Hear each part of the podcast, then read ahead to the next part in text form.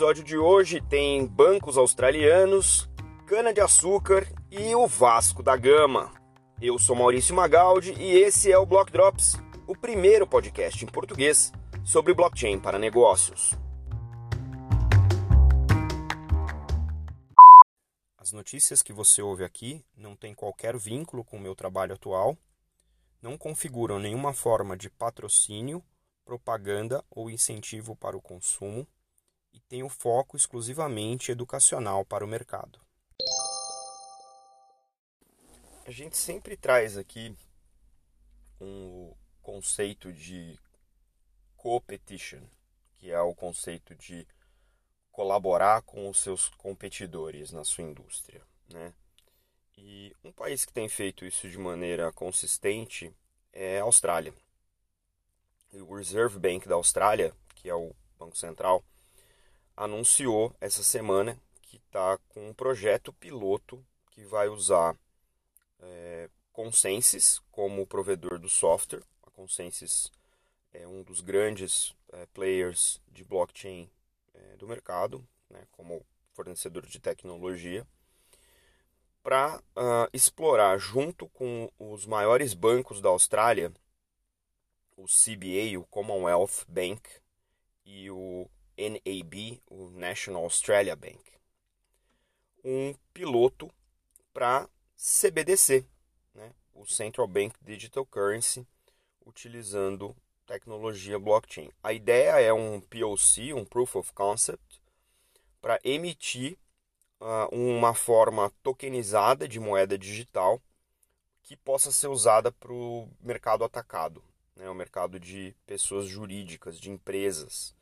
A ideia aqui é que essa forma tokenizada de moeda digital seja utilizada para financiamento, para pagamento ou repagamento de uh, empréstimos é, sindicalizados, né, empréstimos feitos por mais de uma entidade é, bancária, utilizando aí como base é, o Ethereum, a tecnologia blockchain do Ethereum. A ideia do, do Proof of Concept é uh, usar o conceito de pagamentos atômicos, ou micropagamentos, né, para resolver a entrega versus pagamento, né, o conceito de, de, de settlement, usando o Ethereum como plataforma e programar outras automações ao redor né, do, do, do, do, ecossistema que utiliza essa tecnologia. Né. A Austrália não é estranha ao uso de blockchain no mercado financeiro. Eles começaram a utilização com gestão de garantias é, no final do ano passado.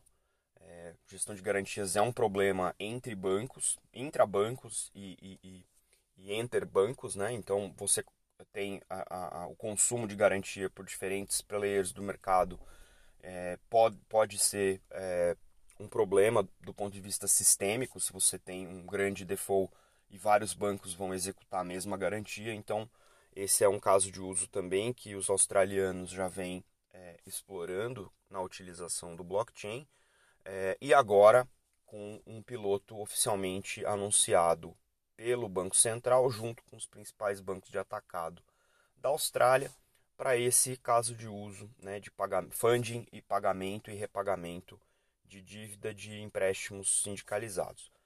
É, o mais importante aqui, eu acho que destacar, não é o fato disso estar sendo feito pelo Banco Central, ou disso está sendo feito por grandes bancos. Acho que o, o, o, destaque aqui é o uso da moeda digital, do CBDC, que é uma discussão que a gente trouxe aqui já inúmeras vezes, para um caso de uso específico no mercado que pode ser realmente transformado pelo uso desse tipo de solução, né, ou desse caso de uso, que é o mercado dos bancos de atacado. Em geral, você tem é, grandes empréstimos feitos por grandes companhias para grandes projetos ou grandes obras, e isso nunca é feito por uma empresa só, por um banco só, porque o risco é muito grande. Então, o mercado dilui esse risco nesse tipo de empréstimo e gerenciar os pagamentos e os repagamentos e a dinâmica entre quem tomou emprestado, o banco líder e os demais bancos financiadores é uma dinâmica pesada. É uma dinâmica com muita burocracia, com muito papel, com muita reconciliação e muita disputa. Então é interessante ver que esse é um caso é, importante para o mercado e que vai usar a tecnologia para resolver exatamente os problemas que a tecnologia se presta, que é eu consigo digitalizar esses processos da porta para fora com os meus pares na indústria, com os meus concorrentes na indústria. Então, mais ponto positivo para a Austrália. A gente vai tentar acompanhar o resultado desse projeto. Isso deve ser publicado no começo do ano que vem. Nessa segunda nota, a gente traz aqui o que vocês poderiam considerar como mais um caso de rastreabilidade utilizando tecnologias blockchain. Eu, eu acho que a gente já pode concordar que rastreabilidade é um caso de uso prime ou um caso de uso clássico das tecnologias blockchain pela característica dos processos de rastreabilidade. São processos distribuídos entre vários participantes, com diferentes empresas, com diferentes formatos de dados, com diferentes responsabilidades e com um monte de problema de reconciliação para você conseguir chegar e saber se um determinado produto que está no final dessa cadeia passou por todos os processos que ele precisava ter passado e se todos esses processos foram feitos da maneira adequada. Então, obviamente, a gente está falando de blockchain para resolver essas questões através da cadeia de suprimentos, através do processo de rastreabilidade. Mas o que eu queria destacar nesse, nessa nota específica é a rastreabilidade do álcool que abastece carro no Brasil. Olha que legal. A Embrapa, né, a empresa brasileira de pesquisa agropecuária, firmou um acordo de cooperação técnica, ou seja, é um, é um projeto de pesquisa para a rastreabilidade da cadeia produtiva do álcool combustível no Brasil, junto com a SafeTrace e a usina Granelli. Esse é um projeto que tem um prazo aí previsto de dois anos para execução, né, entre as empresas. E a ideia aqui é que não só a cadeia seja mapeada e integrada através do blockchain, mas isso chegue, essa informação chegue ao usuário consumidor final né, e também aos órgãos reguladores do mercado de biocombustível brasileiro. Então, veja, o Brasil é um país notadamente agrário, agrícola. O Brasil é um dos líderes no consumo, na produção e no consumo de uh, biodiesel ou de álcool combustível. Né? E a ideia aqui é que a gente tenha essa cadeia toda mapeada, rastreada, para gerar essa diferenciação para o consumidor. Todos os casos de uso que a gente trouxe aqui no podcast que usavam blockchain para rastreabilidade de algum tipo de produto tinha o foco em trazer mais informação para o consumidor para poder levar o consumidor a uma escolha mais consciente. E quase todos, se não todos os projetos ou soluções que a gente discutiu aqui, identificaram no final que havia uma procura maior do consumidor pelos produtos rastreados daquela maneira, ou seja, aumentou a demanda por aqueles produtos, porque consumidor passa a confiar mais na origem daquilo.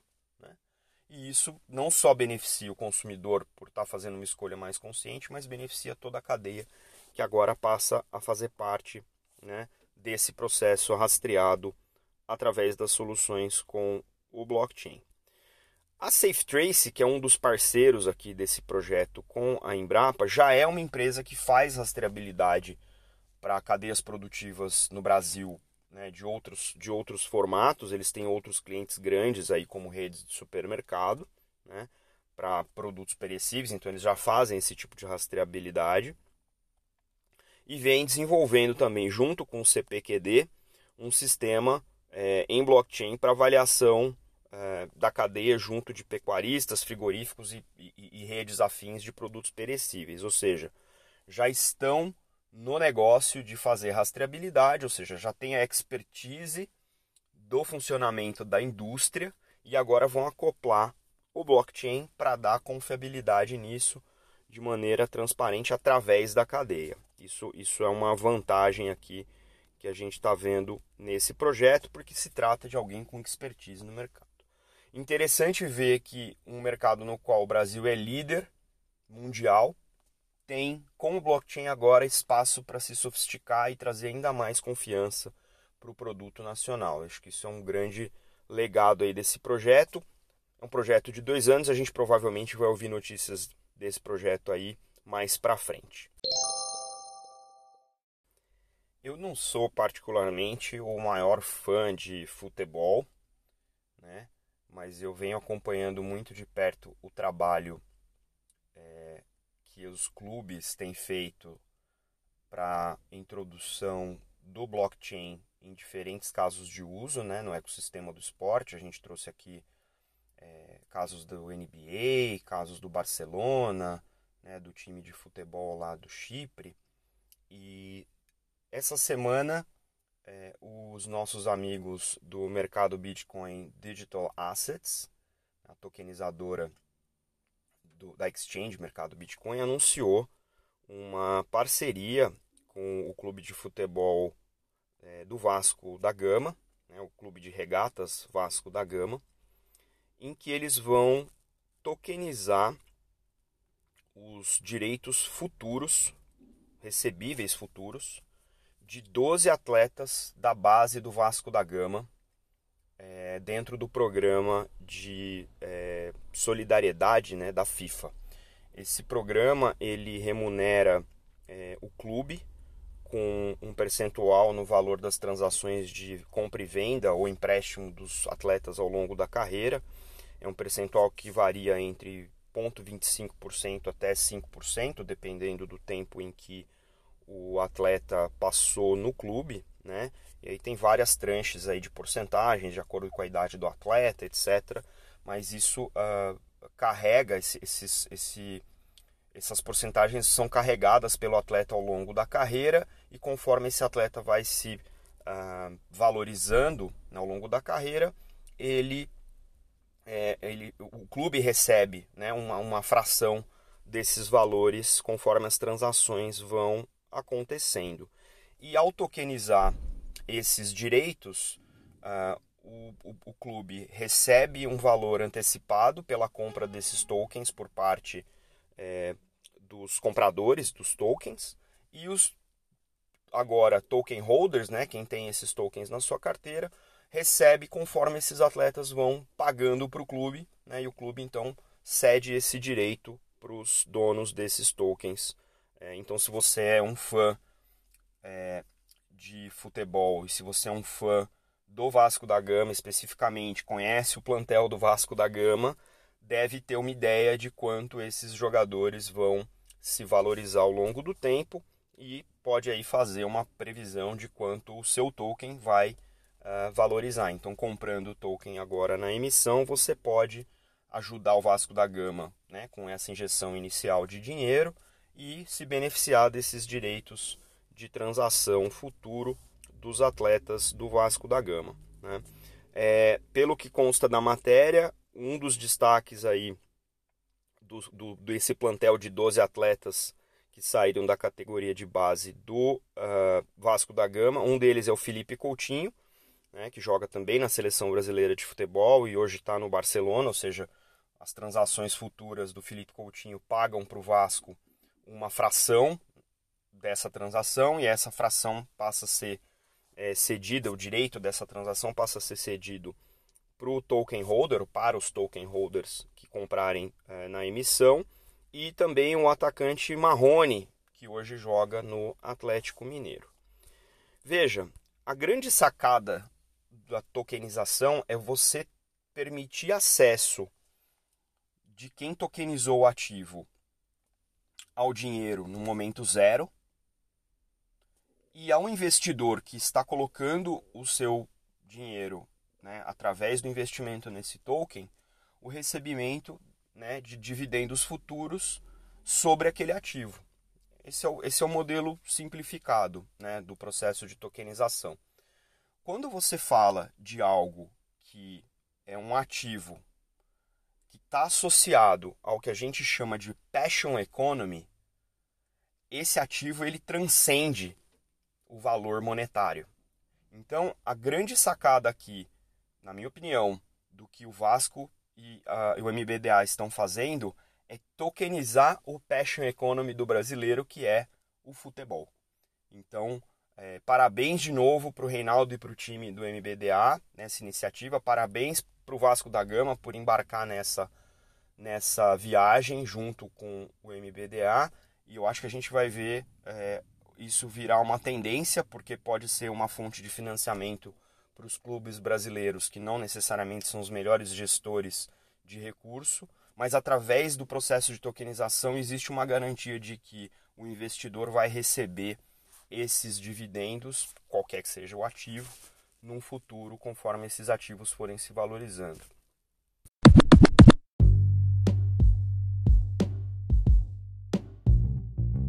Você pode ouvir o Block Drops Podcast nas plataformas Numis, Google Podcasts, Apple Podcast, Spotify e Anchor FM. Entre em contato conosco através do e-mail blockdropspodcast.gmail.com, no Instagram blockdropspodcast e no Twitter blockdropspod.